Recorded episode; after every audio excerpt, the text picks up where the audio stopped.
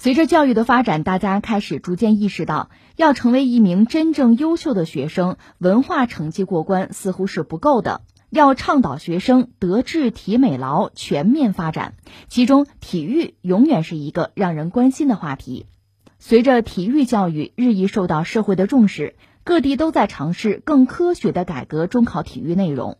但是随之而来的是，改革试行地区的课外体能培训班如雨后春笋般火了起来，一个小时一节课的体能训练通常要二百多元，而针对中考体育也有专门的课程，会针对中考体育的各类项目对报班的学生进行训练，一节课平均也要二百多元。有家长觉得是负担，但是为了分数没有办法。有家长表示，加强体育锻炼还是必要的。小贺，你怎么看呢？都说分儿分儿，学生的命根儿。不过，我相信很多人回忆起咱们的中学时代，体育课恐怕都是名副其实的一个副科吧。只要眼看着马上就要到考试了，该临阵磨枪了啊！体育课我们经常就会被语文啊、数学啊、英语啊这些主课可以说是给无情的去占用。而且呢，这些科任老师人家占课还占得理直气壮，因为我们是主课。那现在听说了这个消息，恐怕会让很多人发出感叹：体育教育的春天真的来了。那可以说，体育教育它越来越受重视，这当然是好事儿。但是呢，由此它催生这么多的体育类的课外培训机构，总会让人觉得心里边怪怪的，有这么一种怪怪的味道。那如果我们单纯的为了学会某一项体育技能，比方说仰卧起坐啦，比方说跳绳啦，啊，立定跳远啦，我们其实真的不用花这么大价钱去上这个培训班。可问题就在于，体育分数它跟升学它是挂钩了，而且呢，在中学阶段升学考试里边，它的占比可以说是越来越大、越来越高的这么一个趋势。我记得我之前上节目的时候，我就说到过一回，上个月的月底在云南就有一场听证会。他是提议呢，把初中生的体育成绩满分有五十分提高到一百分。另外，广东呢，在明年，他也开始提高中考体育的分值。这一方面，它显示出什么呢？它显示出我们的国家也好，地方也好，大家对于体育教育可以说是越来越重视。那另一方面呢，也确实可以来有效的来激励我们的学校，还有我们的学生们来重视体能训练。但是呢，有一个前提，那就是如果想要在非常短的时间内，或者说是在有限的时间里面啊，想要保证、想要确保我们的体育能够拿到高分，只能通过高强度的集中训练，通过这样的方式，通过这样的途径来实现。可以说，现在的家长、现在的学生们，那都是在唯分数论，他们也没有办法，只能赶紧寻找快速提升体育成绩的方式。我想，这恐怕恰恰是体育课外培训班它火爆的一个真正原因。前两天呢，我也注意到有一家山东的媒体，他报道了一件事，报道了什么呢？说这媒体的记者他在百度上搜索了一下，搜索济南中考体育培训啊，搜索这个关键词儿，结果弹出来上千条相关信息，其中呢就有很多是中考体育培训的招生简章，这里边就有这么一家俱乐部打出来的广告，非常惹人心动，里边说什么呢？我简单说几个词儿，大致是这意思，也未见得非常准确。比方说，中考体育改革在即，项目增多，分值加大，想取高分，我来帮您。啊，大致是这意思嘛。啊，总之，人家的广告词是通俗易懂啊，说的很明白。有记者呢，还到济南一家大型的中考体育培训机构去了实地探访。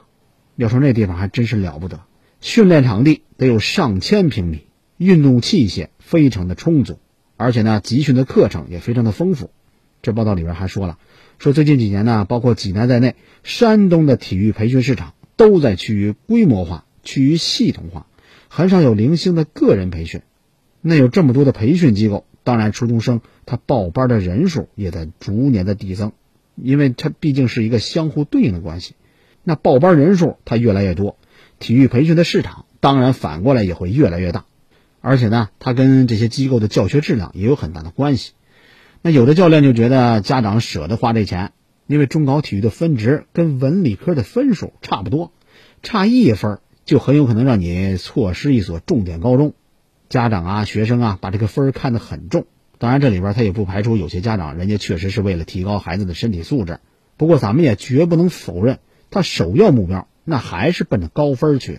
所以呢，提高分数那才是他们培训机构的最大宗旨。而且呢，他们也都是围绕着实心球啊、立定跳远啊这些中考的体育项目，围绕这些项目来开展训练。如果分数得不到提高，他肯定说不过去。因为这些机构做这个东西，他靠的也都是口碑。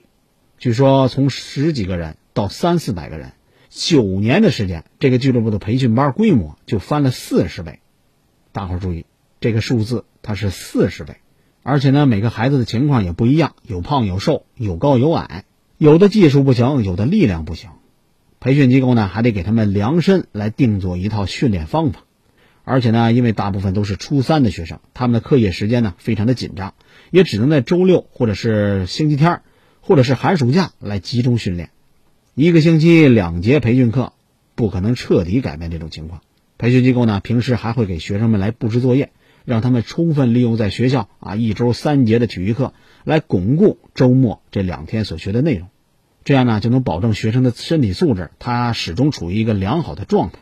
还有的教练觉得呢，跟学校的体育课明显不一样。我们体育培训班教给学生的动作更精细，花费在每个孩子身上的时间也更多。如果动作出现了错误，我们还能及时的纠正，可以说起到事半功倍的一个效果。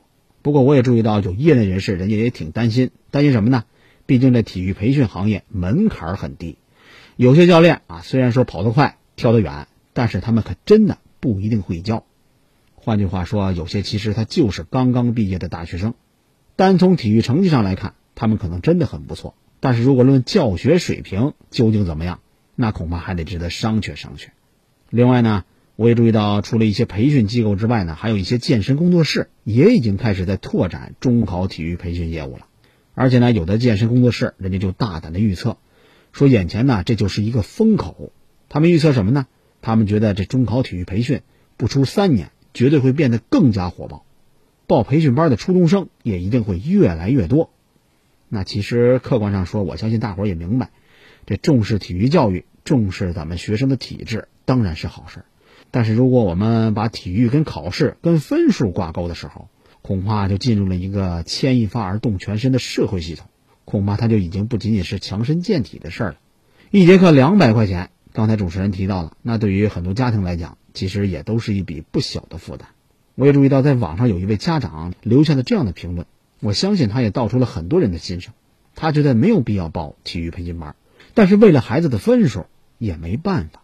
所以说，当这种昂贵的校外体育培训给家长带来这种被迫自愿的负担的时候，我们首先应该看到的是，其实这是家庭跟学校之间的责任错位，是家校关系的一种异化。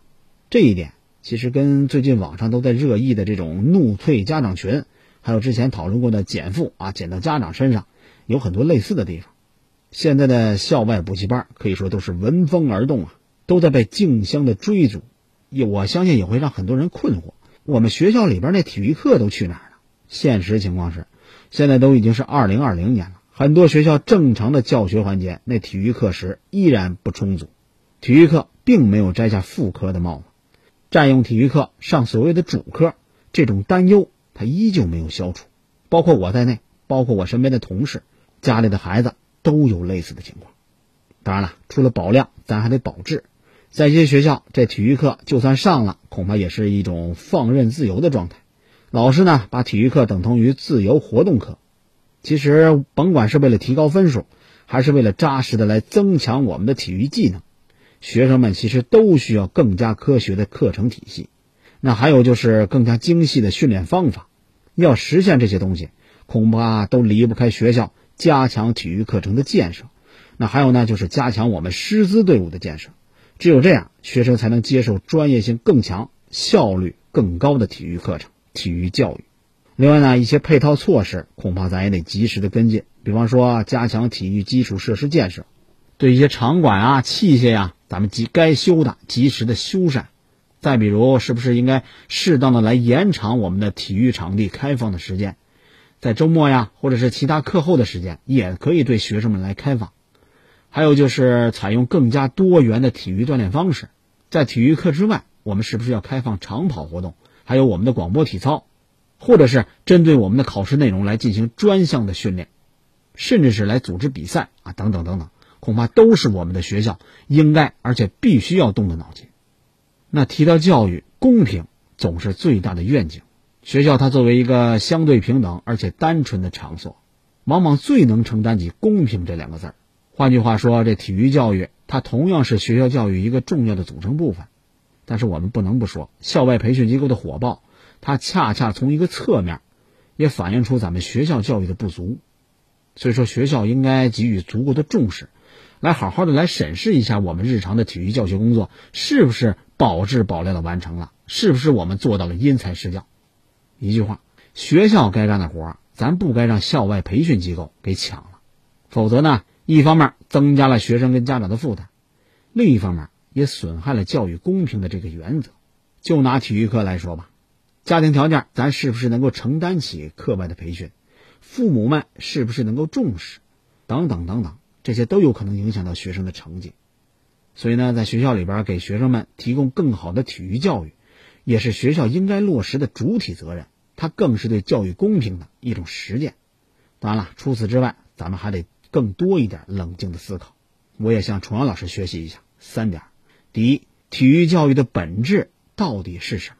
我们把体育的分数占比进一步的来提高，究竟能不能够更加有效的发挥出体育教育在素质教育里边的这种独特的作用？假如我们不以分数来衡量的话，是不是有更加多元化？更加个性化、更加贴合素质教育目标的评价体系呢？这些问题恐怕需要我们的教育主管部门在不断的探索、在不断的实践当中去寻找答案。其次，体育课外培训班这么火，它还反映了我们的家长他普遍存在焦虑的情绪。文化课已经拼尽了全力，谁希望自己的孩子因为体育分比较低给落下呢？所以说，甭说一节课二百块钱，就算一节课八百。只要能够提高分数，恐怕一些家长也会心甘情愿，想方设法的掏腰包。可是您别忘了，如果我们不管自家孩子的身体情况，盲目的去跟风，盲目的去强化训练，有的时候有害无益。第三点，火爆的体育课外培训市场，它也应该引起我们监管部门的高度重视。根据咱们《民办教育促进法实施条例》修订草案第十五条，这里边有这么一条规定，说什么呢？说设立有助于素质提升、个性发展的教育教学活动的民办培训教育机构，可以直接申请法人登记，这其中就包括体育。也就是说，我们的准入门槛低了，它低了，那就更需要我们扎紧监管的笼子。所以说，我们监管部门的职责分工还需要进一步的明确，我们的相关法律法规还要进一步的细化。在现行的条例里边，对于那些违规办学机构的惩罚措施。就算是再严格，恐怕都属于是事后补救。一句话，营造一个安全、规范的体育课外培训市场，加强日常监管，那才是根本。